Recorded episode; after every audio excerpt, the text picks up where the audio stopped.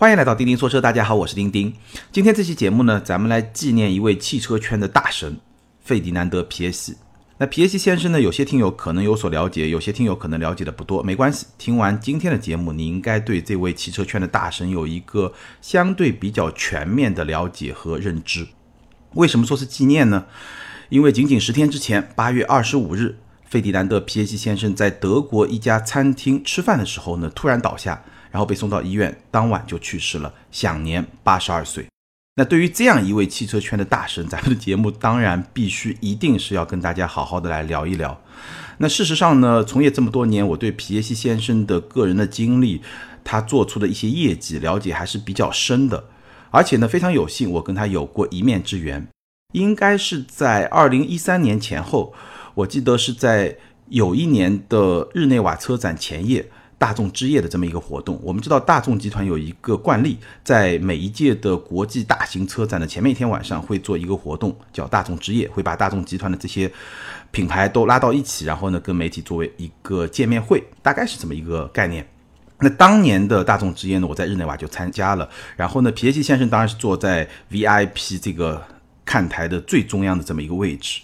当然，这个时候他已经是大众集团监事会的主席，你可以把他理解为是在幕后掌控这家大企业的这么一个人。所以呢，他是不会张台去说话的，只是说就坐在那个最重要的位置上，默默地看着像文登啊这些他的后辈在那儿发言啊，在那儿演讲。那我呢，大概距离他二三十米吧，然后呢，远远就能看到他，见了他这么一次本人。那当时的感觉呢，这个人用一个字来形容呢，就是非常的酷。你可以说是冷酷，当然在那个活动上谈不上什么冷酷了，但是就非常的酷，就是大家听完这期节目就能够理解他为什么会给人这么一种感觉，就是我跟他有一面之缘的这么一种感觉。好，那我们先来说一说为什么这期节目我的标题是最后的汽车教父费迪南德皮耶西，先给大家解释一下皮耶西他在汽车界是一个什么样的江湖地位，为什么说我说他是大神，甚至我们的标题里面是最后的汽车教父。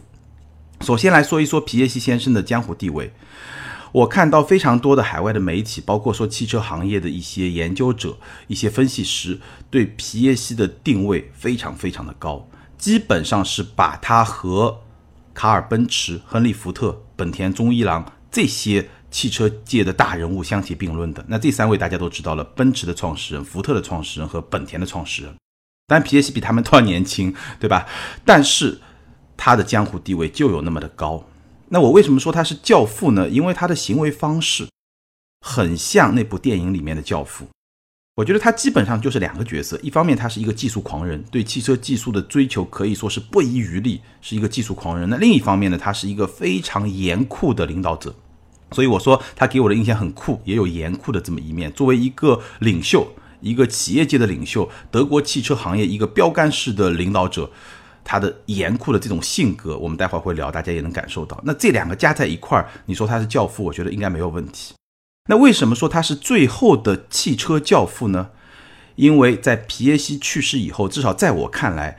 今天的世界上没有任何一个汽车圈的大佬能够跟皮耶西相提并论。就他们的业绩，就他们的江湖地位，以及对这个行业的影响而言，没有任何一位大佬可以跟皮耶西相提并论。那如果说今天的汽车界里面有一个人未来有可能达到那么一个高度的话，我觉得就是伊隆马斯克。当然，前提是特斯拉能够成功，对吧？特斯拉如果能够做成功。真的电动车能够颠覆汽油车的话，那伊隆马斯克在汽车界的地位是可以跟皮耶西相提并论的。我们不说 Space X 那些的事情，但是呢，即便如此，伊隆马斯克他也不算是一个汽车教父，对吧？他应该是一个电车的教父，对不对？所以呢，我说皮耶西应该是这个世界上最后的汽车教父。我觉得这个说法虽然有一点投机取巧，但是应该是没有什么太大的问题。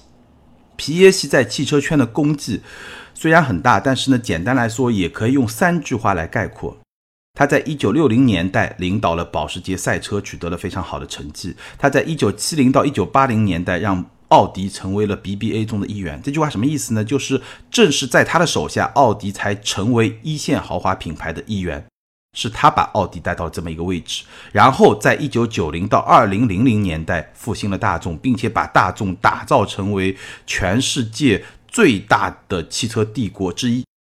现在全世界最大的汽车帝国可以说两个，大众和丰田。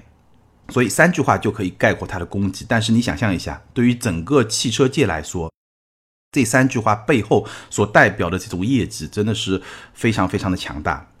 当然，如果说结合他的技术狂人的身份，结合他一个严酷的领导者的性格，再结合他的这个业绩，怎么来综合的评价他呢？我觉得除了我刚才说的是一些比较客观的部分，那从主观的部分呢，我想引用一位同样是汽车圈的大佬。在他去世以后，写了一篇纪念的文章。这篇文章里面呢，最后一句话是这么说的：“他说，人们会记得费迪南德·皮耶西，怀念他，但非常有可能不会爱他。不过呢，这从来不是他的人生目标。”那说这句话的这位大佬的名字叫鲍勃·鲁兹。鲍勃·鲁兹是谁呢？可能大家不是特别的了解，但这位绝对也是汽车圈的大佬。他曾经担任过福特汽车的执行副总裁。担任过克莱斯勒的总裁，担任过通用汽车的副总裁，什么意思？他在美国三大汽车公司都是担任最高领导职位的这么一个真正的大佬，就是在三家都当过老大或者老二，鲍布鲁兹。所以呢，鲍布鲁兹对他的评价，其实我觉得非常综合的，哎，表现出了他的功绩。以及他的这种行为方式，他的这种风格给身边的人带来的影响，对整个汽车界带来的影响。我再念一遍：人们会记得费迪南德·皮耶西，怀念他，但非常有可能不会爱他。不过呢，这从来不是他的人生目标。好，我们就来好好的展开来聊一聊皮耶西。当然了，皮耶西的故事实在是太丰富、太丰富了，所以节目时间非常有限，我只能挑出我认为最重要的，或者说比较有趣的故事来跟大家分享。那首先，我们来介绍一下皮耶西他的背景、他的出身、他的底子上，他是家族背景是一个什么样的情况？简单来说呢，皮耶西是一个富三代。一九三七年四月十七日，皮耶西出生在奥地利的维也纳。为什么说他是富三代呢？因为他的外公实在是太有名了，他的外公就是大名鼎鼎的费迪南德·保时捷。没错，皮耶西的名字叫费迪南德·皮耶西，那他外公呢就是费迪南德·保时捷。保时捷是谁呢？保时捷首先是一个技术天才，但不用再说了。那保时捷最早成名呢，是他帮希特勒打造大众甲壳虫。没错，就是当年德国纳粹的头子希特勒。那希特勒呢，当年就是想打造一款普通德国人能够开得起的主流的这个平民轿车，你也可以说是一款国民车。当时呢。费迪南德·保时捷的工程的这个才华，他的这种在汽车界、工程界的地位就非常的高，所以呢，他跟希特勒一拍即合，希特勒就让他来打造大众甲壳虫。那甚至说，整个大众汽车也是为了这件事情组建起来的。所以从某种角度来说，你也可以认为费迪南德·保时捷是大众的缔造者之一，至少这么说是没有问题的。打造出来甲壳虫之后呢，因为二战的原因呢，其实中间有一段是停滞的。后来呢？费迪南德保时捷又创建了今天的保时捷品牌，所以呢，从某种角度上来说，你可以把费迪南德保时捷看作是大众和保时捷这两家汽车公司的一个创始人，当然是在圈子里面鼎鼎大名的人物。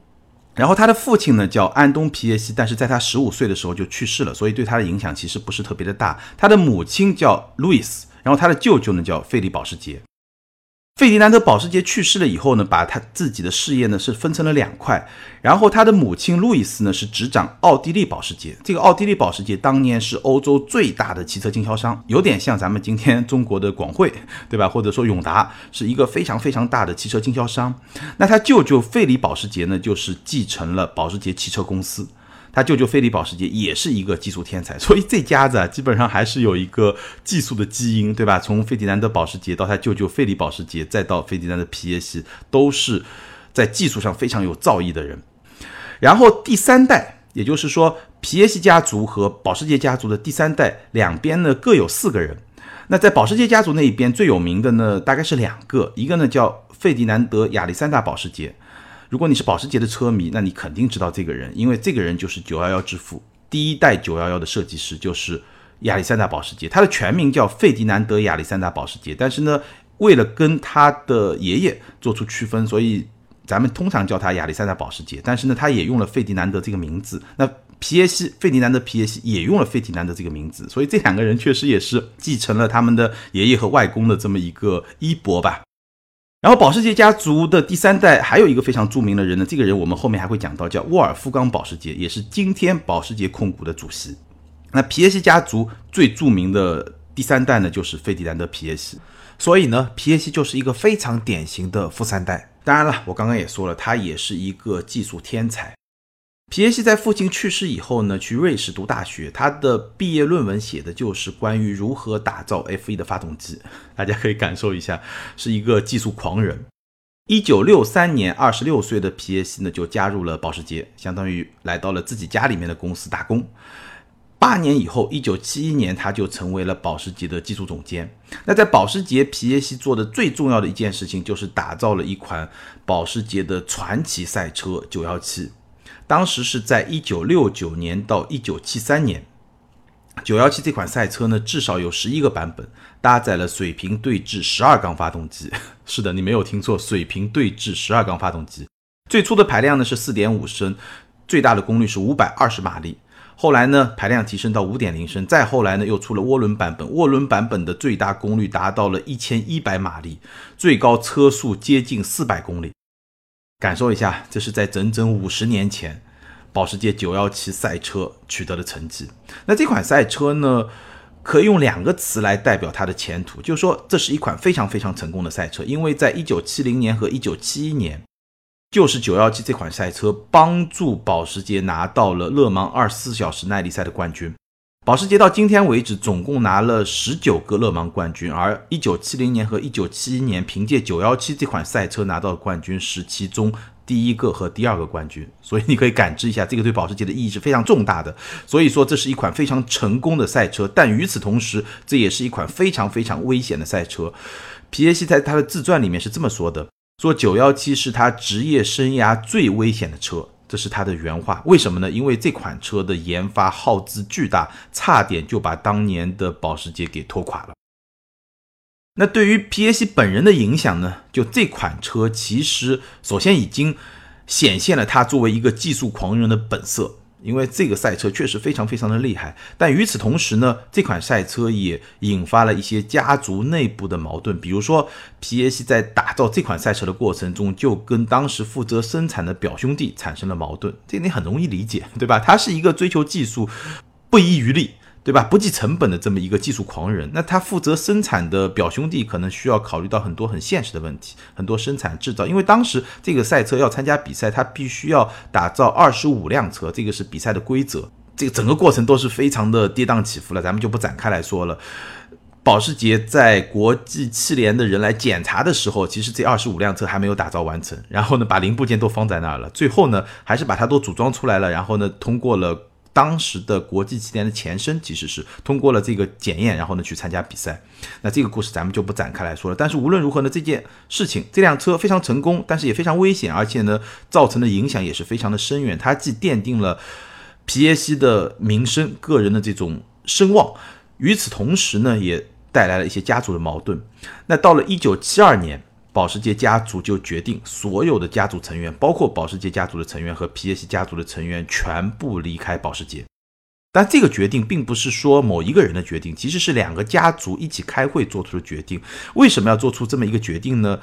我看了一些材料，背景呢，最直接的目的是为了避免家族矛盾激化，因为你两个家族的成员，对吧，在一家公司里面工作，难免会有各种。碰碰撞撞，各种冲突，对吧？避免家族矛盾激化，那索性所有的家族成员都退出这家企业，让职业经理人来打理这家公司。这个是当时达成协议的这么一个背景。当然，还有一个背景呢，其实我不是特别确定是不是导致这个协议的一个直接的原因，但是呢，确实有这件事情，就是当时的皮耶西呢撬了他一个表兄弟的媳妇儿。这个事儿说摆到今天来说的话，确实不是特别的。光彩，对吧？毕竟表兄弟嘛，这个好像做的不是特别的地道。但无论如何，当时这件事情就发生了。顺便说一下，皮耶西一生呢，我看到材料呢，他有十二个或者十三个孩子，有两种说法，是由三个或者四个女人给他生的，所以还是一个挺风流的这么一个富三代，大概可以这么来说吧。那。这件事情发生了以后呢，皮耶西就离开了保时捷，然后呢，他在斯图加特，这个斯图加特其实也是保时捷和奔驰所在地。他在斯图加特呢，就成立了一家工程技术公司。当然，这个过程非常的短暂，因为很快我们就说他就去了奥迪。但哪怕是在这个非常短暂的时期呢，他还接受奔驰的委托去设计一款五缸的柴油机，所以当时他在这个汽车圈里面的名声已经是比较大了，已经是非常有声望的这么一个工程师了。所以仅仅几个月之后，一九七二年的下半年，他就来到了奥迪。三年之后，一九七五年，他就成为奥迪负责研发的董事会成员。所以在这个阶段，其实皮耶西的主要的角色就开始从。工程技术这个层面到一个领导者的角色，但这个时候还仅仅是领导技术研发的这么一个部门，对吧？只是说负责研发的董事会成员，离他成为一家公司的真正的领袖呢，还有一步之遥。那这一步之遥他是怎么跨上去的呢？他在负责奥迪研发的时候，其实做了相当多的事情，当然最重要的可能是下面这几件。第一呢，他在奥迪研发了一款五缸发动机。那当时为什么要研发五缸发动机呢？也很简单，因为四缸发动机动力太小，六缸的体积又太大，所以呢，非常的天马行空，就想出来我研究一个五缸发动机。那奥迪的五缸发动机是有传统的，直到今天，奥迪 RS 三、奥迪的 TT RS 还在用一款五缸发动机，二点五 T 的五缸发动机，四百马力。那这个传统就是皮耶西的时期打下的。但更重要的一项功绩就是皮耶西。主导奥迪研发成功了 Quattro，奥迪的 Quattro，一九八零年发布，当时最早是用在赛车上，所以奥迪发布了 Quattro 以后，装载了 Quattro 四驱系统的奥迪赛车，在整个 WRC 可以说是没有对手。那为什么要做 Quattro 呢？其实大的背景也是比较简单的啦，因为奥迪车我们知道现在就是前驱和四驱，对吧？那当时呢，奥迪是没有后驱，而赛车呢基本上都是后驱。那奥迪既然没有后驱呢，它其实就有更多的选择的机会。然后呢，奥迪正好看到了大众一辆在测试中的四驱车，然后在冬天冰天雪地里面爬一个雪坡，非常轻松就爬上去了，所以呢就拍板要做四驱，然后呢就研发出了 Quattro。这个是一个非常简单的过程，但是无论如何，在 Quattro 出来以后，奥迪统治了 WRC，而且这件事情就 Quattro 这个技术对于奥迪品牌来说实在太重要了。奥迪正是凭借这个品牌在赛场上取得的胜利，然后呢又移植到量产车上，正是凭借 Quattro 技术主导的一系列的成功，最终成为了跟奔驰、宝马可以相提并论的一线豪华品牌。所以 Quattro 这个技术，为什么说直到今天，对吧？奥迪的某些产品把 Quattro 取消了以后，很多车迷的心理感觉上不是特别能够接受。其实从历史和文化的角度来说，这个是可以找到原因的。Quattro 非常成功，奥迪也非常成功，所以到了1988年，对皮耶西来说就是非常重要的一步，他成为了奥迪的 CEO。他从一个技术狂人，从一个负责技术研发的这么一个高管，成为奥迪品牌的 CEO。这是在一九八八年，那下一步呢？更重大的一步是在五年之后，一九九三年，皮耶西取代当时的大众 CEO 哈恩，成为整个大众集团的 CEO。那皮耶西这个人会上台，就是成为大众的 CEO。其实这个背景是非常特别的。当时的大众可以说境况是非常非常的危急。当时的大众在很多市场被日本车和美国车可以说打的是狼狈不堪。我看到的材料显示，当时的大众距离破产可能只有三个月了。皮耶西自己就说过嘛，他说如果不是情况极端的恶劣，他们不会接受像我这样的人。皮耶西是一个什么样的人？皮耶西当时的形象有几条，第一呢，就是一个技术狂人，对吧？研发九幺七不择手段，或者说不计成本。然后呢，研发 Quattro 同样也是，而且呢，他在管理这个层面上已经表现出那种特别严酷，然后呢，不讲人情，就是不太通世故人情的这么一个角色。所以这么一个技术狂人加上一个非常严酷的管理者，这么一个角色，其实。在和平时期，在正常的阶段，要成为大众这么大一个公司的 CEO，其实是比较难的。但是呢，大众当年是深陷危机，所以像皮耶西这种人才会被重用。那我举几个例子啊，就大家可以感受一下皮耶西的这种管理的风格。那这几个例子呢，也是来自鲍勃鲁兹那篇文章。鲍勃鲁兹讲到其中有一个故事啊，他说呢，皮耶西上任之后的第一周。就把所有的 VP 叫到自己的办公室，就把整个大众集团所有的副总裁 这个级别的高管叫到自己的办公室，大概有三十个人，在简短的解释了自己的优先事项以后，就跟大家讲了一下自己的想法是什么呢？之后皮耶西就告诉这些人，只有少数几个人第二周会继续为大众工作。什么意思呢？就是这三十个副总裁里面的大部分直接就被皮耶西都开除了，就是这么简单。皮耶西的策略非常的简单，因为当时皮耶西在就任大众 CEO 之后，他已经没有时间去进行观察或者说去筛选哪些高管是称职的，哪些高管是不称职的，所以他的做法非常的极端，把绝大部分人直接就都开掉了，然后用自己的人重新开始，从零开始。那这件事情就传递出一个非常强烈的信号，就是说皮耶西的做事风格是什么？为达目的毫不留情。这样一种 管理的方式，我自己啊，最近这两年我听到过有另外两个人是这么干的。一个呢是，我先不说他是谁，我先说这个故事，大家感受一下他是谁。我有一个大学同学，曾经在一家非常大的美国公司工作，然后呢，他当然是在中国，那他们是在美国总部，然后呢，他们的这个领导人老大是一位 绝对是大神级的人，我待会儿可以说他的名字。然后呢，他就跟我说，他说在他们美国总部啊。敢于跟这位老大一块儿在食堂里面吃午饭的人非常非常的少，除了那个几个核心的高管，一般人是不愿意跟他吃饭的。为什么呢？因为风险很大。这位大神，这位偶像级的大神呢，如果说碰到一个，比如说一个产品经理，哎，问一下你是做什么的？你说 OK，我是做 iCloud，对吧？然后他就会跟你讨论一些产品的问题啊，一些技术的问题啊，或者一些设计的问题。如果你回答的很好，OK，非常好，也许你在这家公司会有比较好的前途。但是但凡如果你做的，不好，或者说你回答问题回答的不好，他会怎么做呢？他会直接打电话给你的老板，然后告诉他这个人不称职，把他开了。这种事情发生过不止一次，所以我这个大学同学他就跟我说，在美国总部几乎除了那最核心的几个高管之外，是没有人敢跟这个大神一块儿吃午饭的，非常非常害怕。这个人是谁呢？可能有听友已经猜到了，乔布斯。对，这个人就乔布斯，他是这么开人的。那第二个是谁呢？是伊隆马斯克。伊隆马斯克，我看到一篇文章，他在欧洲，好像是北欧的一个什么国家吧，有点具体的细节有点忘了。他在欧洲去出差，对吧？然后呢，就碰到了一个问题，具体问题我也不太记得了。然后呢，现场有一些当地的员工嘛，大概有十几个人，然后跟这个问题相关的，我记得有三个还是四个人。然后伊隆马斯克就说这个问题谁能解决？然后其中呢，好像有两个人举手了，还有一个还是两个人就没有举手。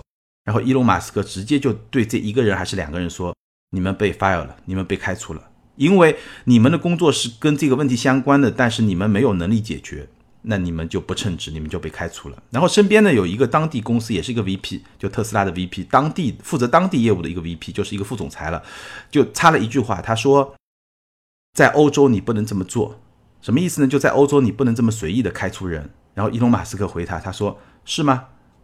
让我试一试，你也被开除了，就直接把这个副总裁也开除了。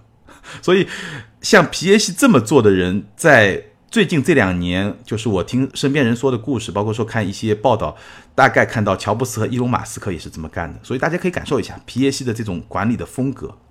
好，那新官上任三把火，这个皮耶西这一把火可比别人的三把火还要厉害，一下子就开掉了那么多的副总裁。然后他怎么样来拯救大众呢？其实也非常非常的简单，就做了那么最基本的几件事情。第一个就是要把大众的工厂重新布局，什么意思呢？就是该关的工厂就关，该裁员就裁员，该干嘛就干嘛，就要降低成本，然后把一个非常低效率的大众给扭转过来，这是第一件事情。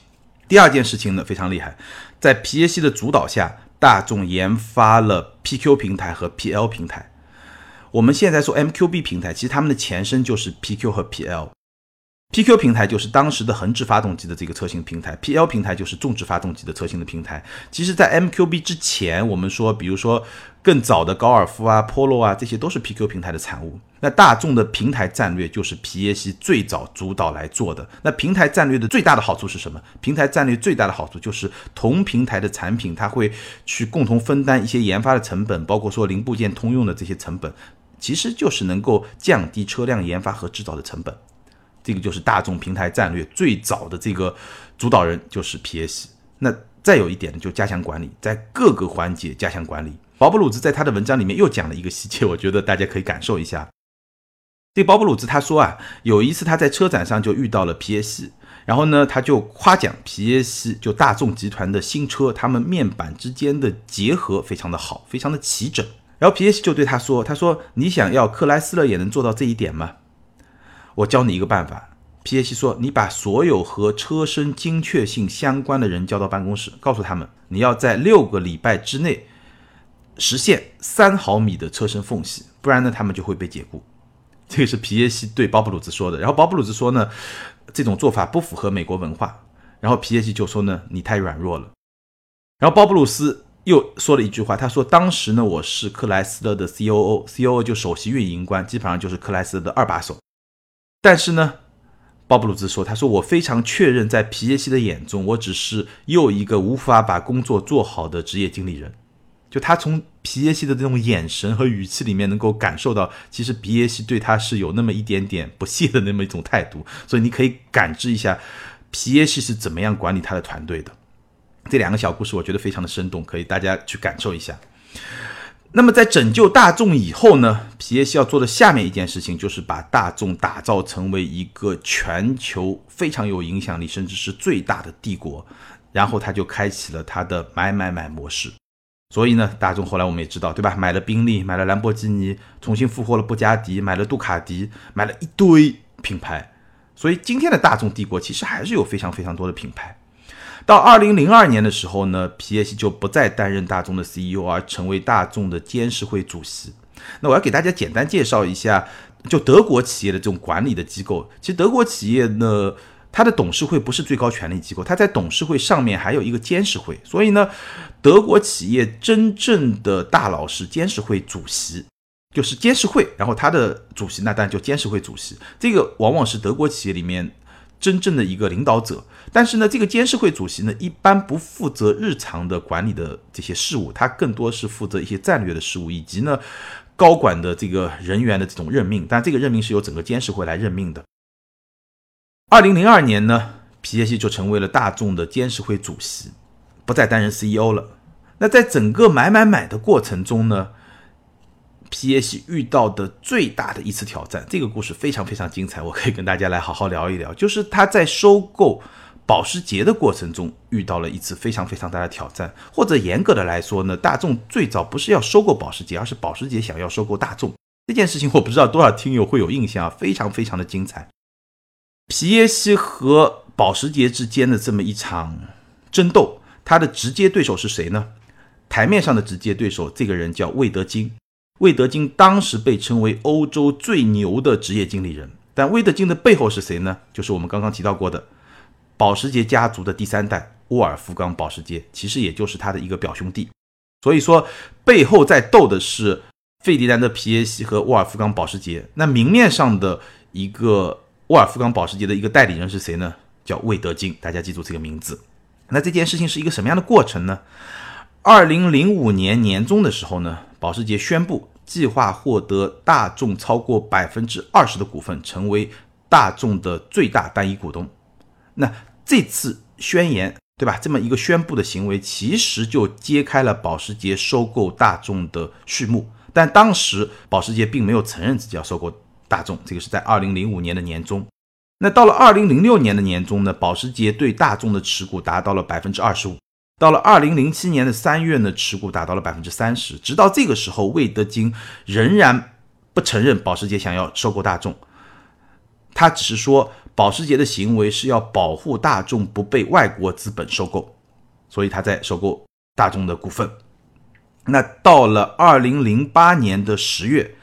保时捷对大众的持股达到了百分之四十二点六，与此同时，他还持有百分之三十一点五的期权，也就是说，这个时候，保时捷对大众股份的持有的总的比例，从股份加上期权，就是你可以随时以某一个价格来购买的这么一个期权，加起来已经达到百分之七十四点一。那根据德国的法律的规定，如果说你对这家公司的持股超过百分之七十五的话，那你就完全控制了这家公司，你就可以把它的财务报表合并到你的财务报表，你就完全控制了这家公司的管理权。那当时呢，保时捷已经拿到了百分之七十四点一，直到这个时候，魏德金才承认了保时捷想要收购大众的这么一个企图，其实就是一个蛇吞象。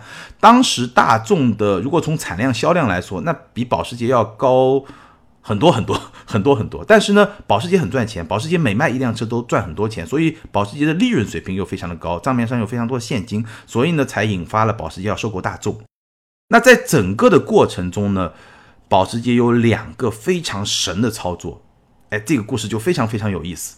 大家想一下，如果说咱们听友里面有一些投资的经历、炒股的经历，你听到我刚才这个故事，你就可以预期到一定会发生一件什么事情。因为保时捷不断在买大众的股票，对吧？就像前两年宝能在买万科的股票一样，对吧？会发生一件什么事情呢？就是大众的股价一定会飞涨。没错，大众的股价非常快速的去上涨，涨得非常非常的快。但是呢，与此同时，我们知道欧洲市场是有做空机制的，有非常多的金融圈的人士呢就去做空大众。为什么呢？因为他们认为保时捷收购大众根本是做不到的。但是保时捷在整个过程中有两个非常神奇的操作。第一个是什么呢？为什么这些金融界的人士认为保时捷是收购不了大众呢？因为在德国有一部法律叫《大众汽车法》。大众汽车法有一个非常核心的条款，什么意思呢？就是说单一股东。最多只能获得百分之二十的投票权。单一股东，当你对大众的持股的股份超过百分之二十以后，你的投票权不会再继续增长，你只能获得百分之二十的投票权。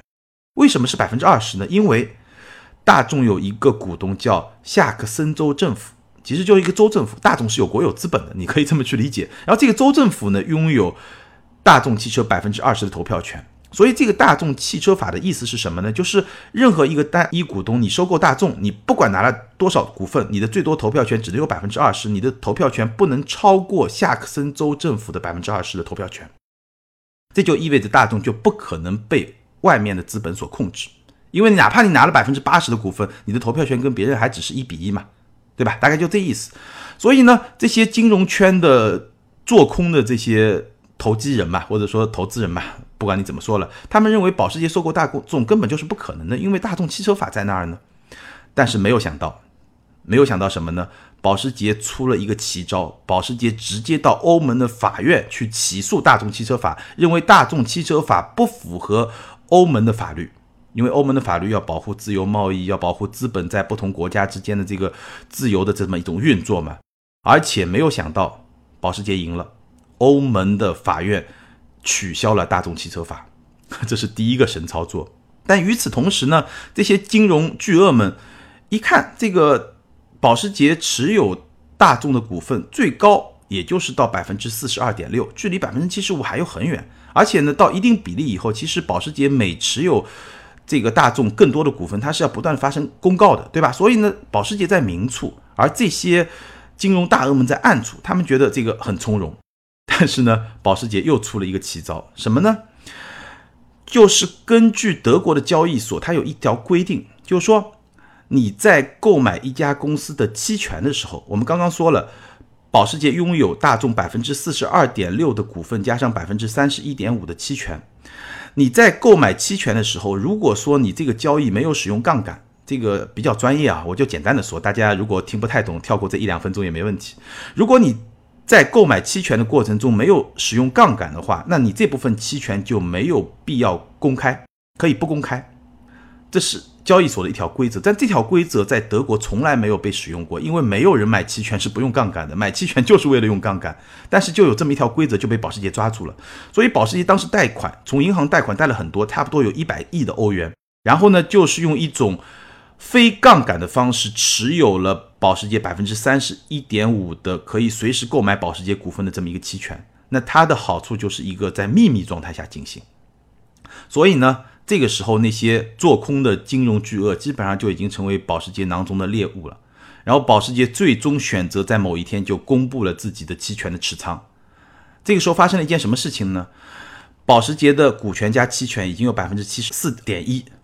百分之七十四点一的股份是在保时捷手里，然后呢，有很大一部分股份是在下萨克森州政府手里。那这两部分的股份是不可能出售的，所以在市面上流通的大众的股份已经不超过百分之十。而这个时候呢，做空大众的这个空头，他们的这个空单超过了百分之十。那根据德国的交易规则呢，这个空单你无论如何都是要填上的。也就是说，理论上来说，大众的股票的股价可以上升到无限高，因为。这些卖空大众的人，他必须要把这些股票给买回来。所以呢，当保时捷公布了这个消息以后，整个的欧洲的交易市场，包括说美国的交易市场，都发生了非常大的波动。二零零八年十月二十七号，大众的股价一天之内就从两百十欧元升到五百十九欧元，一天之内从两百十欧元涨到五百十九欧元，第二天最高涨到一千零五欧元，两天涨了五倍。所以很多空头就。当时这件事情是有人跳楼的，这件事情是有人跳楼的。那最后没办法，因为市场上已经没有这么多股票让空头去平仓了。最后是交易所出面，然后呢，保时捷让出了一部分的大众的股份，当然是很小一部分。然后呢，让这些空头来平仓，但这个价格是一个天价，一千 欧元左右的价格让出了这些股份，所以保时捷是大赚了一票。那这个时候，其实保时捷距离把大众买下来已经只有一步之遥了。所以我说嘛，皮耶西当时是大众的监事会主席，虽然说他在明面上好像没有说对保时捷有非常激烈的抵抗，但是其实他是在做很多动作的。但是这个时候呢，皮耶西距离他的失败已经是非常非常近了。但是呢，皮耶西的运气非常非常的好，但他也做了一些事情，我们待会儿会去说啊。为什么运气非常好呢？因为大家想一下，二零零八年发生了什么？是的，二零零八年发生了金融危机。那金融危机对保时捷的冲击是非常大的，因为当时美国是保时捷的最大的市场，而金融危机之后，保时捷的那些买家，对吧？那些。金融家那些银行家其实都是买不起保时捷的，所以那一年保时捷的销量其实是比较惨的。那保时捷整个的盈利水平下滑的很厉害，这个是第一。第二的金融危机以后，整个银行系统的现金流流动性是非常非常差的，所以保时捷已经有非常多的借款贷款之后，它其实再想要去贷款就会非常非常的难。那在各种因素这个综合作用之下呢，保时捷最终是没有达到获得大众百分之七十五股份的这么一个控制线。但与此同时呢，他背负了大概有一百亿欧元的这么一个债务，这个债务金额也是非常非常的大。那皮耶西呢，其实做了非常多的事情。我看到报道，首先呢，因为即便保时捷没有拿到百分之七十五的非常大的一个控制权的这么一个股份，但是呢，他已经是大股东了，毫无疑问是大股东了。所以呢，其实他是想召开大众集团的一些董事会啊、监事会啊这些会议来做出一些动作，但是皮耶西呢，非常巧妙的，哎。拖拖就是拖到这个金融危机全面爆发，然后呢，最后保时捷的资金链断裂，这是一个政策。第二呢，在保时捷在全球找钱嘛，那个时候要找钱，找到钱再去买大众的股份嘛。保时捷呢，当时找到的最有可能的一个金主就是阿联酋的主权基金，但是呢，皮耶西联合了下萨克森州政府，也去跟阿联酋这个主权基金聊，最后呢。争取到了这个阿联酋的主权基金，他们是支持了大众，而没有支持保时捷。所以皮耶西也做了很多的动作，但最终让保时捷这个计划垮掉的还是二零零八年的金融危机。所以皮耶西也是躲过一劫。那最后怎么样呢？最后因为保时捷有非常多的债务，所以最终的结果这件事情呢，大众反收购了保时捷。确切的说呢，是大众收购了保时捷汽车。保时捷汽车成为了大众集团之下的一个汽车品牌。那与此同时呢，保时捷控股又成为了大众的大股东。所以我们要区分保时捷控股和保时捷汽车。保时捷汽车就是那家汽车公司，而保时捷控股其实就是由保时捷家族和皮耶西家族控制的这么一家，你可以说是控股公司吧，或者说是一个投资公司。所以，保时捷和大众之间的这场收购和反收购的争夺战，最终的结果呢？大众集团收购了保时捷汽车，而保时捷控股又成为了大众集团的大股东。那当时保时捷的这个操盘手魏德金呢，最终拿了五千万欧元的赔偿金出局，就是他辞任了保时捷的 CEO，因为皮耶西赢了嘛，对吧？他这边当然得走人，但是拿了五千万的欧元，而且在二零零八年他的年薪是八千万欧元。所以这个魏德金这个非常牛啊，他这两次神操作真的是非常非常的厉害，所以说当时就被称为是欧洲最牛的职业经理人，而且他的年薪确实也非常非常的高。那很多朋友可能会说了，哎呀，搞来搞去不就是这个家族内斗嘛，对吧？你说这个大众吃了保时捷还是保时捷吃的大众有什么差别吗？可能对于咱们普通人来说啊，确实差别不是特别的大，但是呢，对于局内人来说还是有差别的。差别在什么地方呢？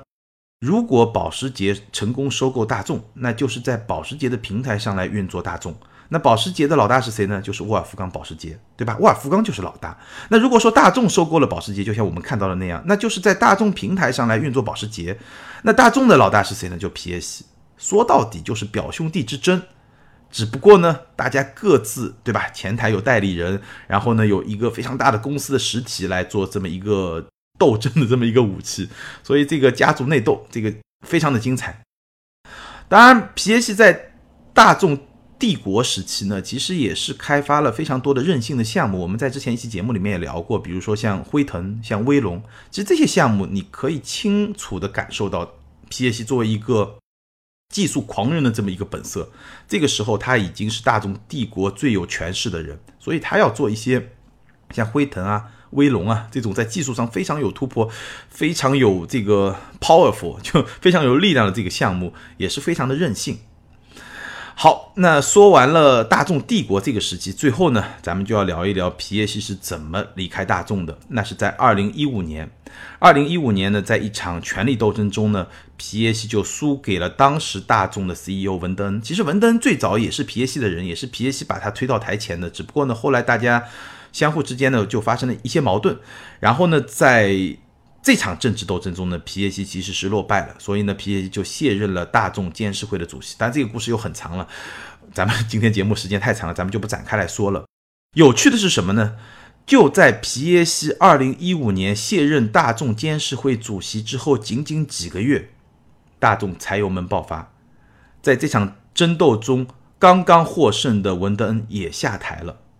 所以呢，有一些阴谋论者一直怀疑大众柴油门被揭发出来是皮耶西搞的鬼。那这一点呢，其实我不太相信，因为我们也说了，虽然说皮耶西卸任大众监事会主席，在这场权斗中出局了，但毕竟保时捷控股仍然是大众集团的大股东，而保时捷控股本身就是保时捷家族和皮耶希家族共同的这么一家公司，对吧？皮耶希在里面也占有非常多的股份。大众柴油门爆发以后，大众为此付出两三百亿。欧元的这么一个成本和代价，其实皮耶希个人的损失也是非常非常大的，所以我不太认为是皮耶希搞的鬼，这一点我是不太相信。但是也有很多分析人士认为，这件事情之所以会发生，其实跟皮耶希的管理风格有关，这一点其实我是比较认可的。因为我们刚刚说了，皮耶希的管理风格就是什么？我要做成一件事情，我就把我的团队叫到办公室，告诉他六个礼拜之内我要做完，做不完你们就全部滚蛋，你们就全部走人。那如果说皮耶希跟他的团队说，对吧？我这个柴油机的排放我一定要达到这个标准，六个礼拜之内做不到你们就走人。那这些人，对吧？又不可能花很高的成本去研发新的技术，或者说搭载非常高成本的一些装置来达到这个目标。那你说做一个欺骗软件，我觉得 好像也是一件有可能发生的事情。所以这种说法、这种观点，我还是比较认同的。那到了二零一七年呢？皮耶西就把他手里面持有的保时捷控股百分之十四点七的股份里面的大部分卖给了他的弟弟汉斯·迈克尔·皮耶西。那到这个时候为止的皮耶希可以说基本上就跟大众，甚至跟保时捷控股不能说完全划清界限吧，但基本上在财务层面，相当于已经是离开了大众和离开了保时捷控股，大概是这么一个故事。那我们讲完了皮耶希一生的故事，讲完了他三个最主要的阶段：保时捷时期、奥迪时期和大众时期之后，怎么来看这个人呢？我觉得这个人身上就这么几个标签：首先，他是一个富三代，毫无疑问是一个富三代；第二呢，他是一个技术狂人，是他打造出了保时捷927，是他打造出了 Quattro 系统，是他打造出了 ASF 全铝车身，奥迪非常。一度非常这个引以为傲的 ASF 全铝车身，是他提出了大众的平台战略，是他打造了辉腾和威龙。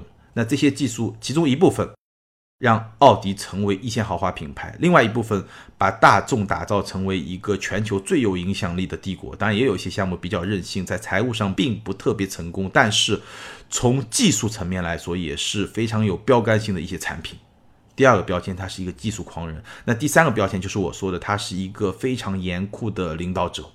无论是领导奥迪成为一个一线豪华品牌，还是领导大众成为一个帝国，他在实现自己目标的过程中用的那些方式、那种行为的方式，我真的觉得是有点教父的那么一种风格。所以你说他是最后的汽车教父，这是我给他的这么一个定义。我不知道大家能不能够认同。所以，我们最后来回顾一下鲍勃·鲁兹对他的评价。他说：“人们会记得费迪南德·皮耶西，会怀念他，但非常有可能不会爱他。”那无论如何呢？讲完皮耶西一生的这些经历，我觉得这样的人物其实不管你是不是爱他，我相信他的身边跟他共事过的人，真正能够谈得上爱他的，就像鲍勃鲁兹说的，可能不一定特别的多，但是你一定会非常的尊重他，你也一定会记得他，你也一定会怀念他，怀念这么一个大人物给整个汽车业带来的这种非常大的变化，做出的非常大的功绩，尤其对于德国汽车工业而言，这绝对是一个教父。而且我还是那句话，我认为在今天的世界上，已经没有像费迪南德·皮耶西这个级别这么一个量级的汽车教父了。好，以上是关于费迪南德·皮耶西的全部内容。那听完了他的经历，你有什么样的感想呢？欢迎在评论区留言，跟丁丁来分享你的感受。还是那句老话，留言和评论永远都是对主播最大的支持。接下来呢，我们来看上两期节目的听友留言。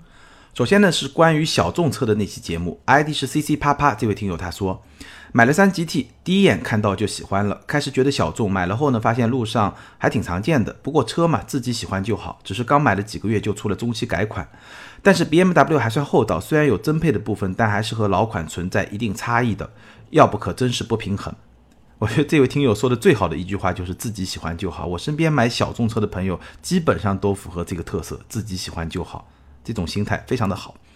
下一位听友，下雨不打伞不行。他说：“丁丁，聊聊国内皮卡吧，包括政策和车。美国市场皮卡是老大，你之前也讲过一期，皮卡现在很小众，后期发展感觉会成为大众。毕竟大家越来越会玩，皮卡能满足男同胞玩的需求。前两天长城还新出了个炮车，要做世界前三。”对于皮卡呢，我的看法是这样的，我觉得在中国皮卡应该是没有机会成为一个比较大众主流的车型，因为美国是一个地大，但是呢人口其实也不少，但是相对中国来说还是少，因为美国的国土面积跟中国差不多，但是美国的人口可能只有中国的四分之一或者五分之一，所以呢，皮卡这种非常大的车在美国可以非常的流行，但是在中国其实很难非常的流行。其实大家现在也能看到。中国对于车辆的这种控制限制还是会比较的明显，包括说现在这种环保、节能环保的这种政策下，其实皮卡要流行非常非常的难。那我相信一些玩乐型的皮卡，包括我们之前聊过的像 F 幺五零的猛禽啊，就这种比较小众的车不会特别多，但是呢比较个性化的，哎，这种车是有可能作为一个小众市场发育起来，这个是有可能的。但是主流的大众的皮卡的要流行，我觉得非常非常的难，在中国的市场环境下。好，那后面一期节目聊的是日产的轩逸，ID 是四行仓库管理员。这位听友他说，我感觉最懂中国消费者的汽车品牌已经从大众变成日产了。新轩逸包括换代后的奇骏、逍客都显示了日产知道当下国内的购车人群最避讳什么，最想要什么，而且不盲目跟风，找准自己的定位。哎，这个说法我觉得还是挺有道理的。至少轩逸这款车确实是找准了自己的定位，性价比。对吧？然后看得到的部分，外观内饰都做得相当的出色。这个定位这么一种产品的风格，在中国市场想卖的不好，其实也是非常非常难的。下一位听友庐山下划线 F 二，他说新轩逸现阶段就是不值，虽有好的皮囊，但没有有趣的灵魂。操控特别是安全性，日产节约成本的功底，在这款车里肯定无法逃脱。市里开开还不错，销量大，首先因为优惠大，其次是因为竞争对手短板大。丰田系价格高，内饰丑；本田系的涡轮机不敢说，大众系的变速箱不讨厌双离合，但是干式的还是算了。国产的又觉得没面子，所以算来算去也就它了。哎，这个观点其实跟上一位听友的观点差不多，对吧？日产它还是有一个非常独特的定位，然后呢，在中国市场就取得了一个还不错的表现。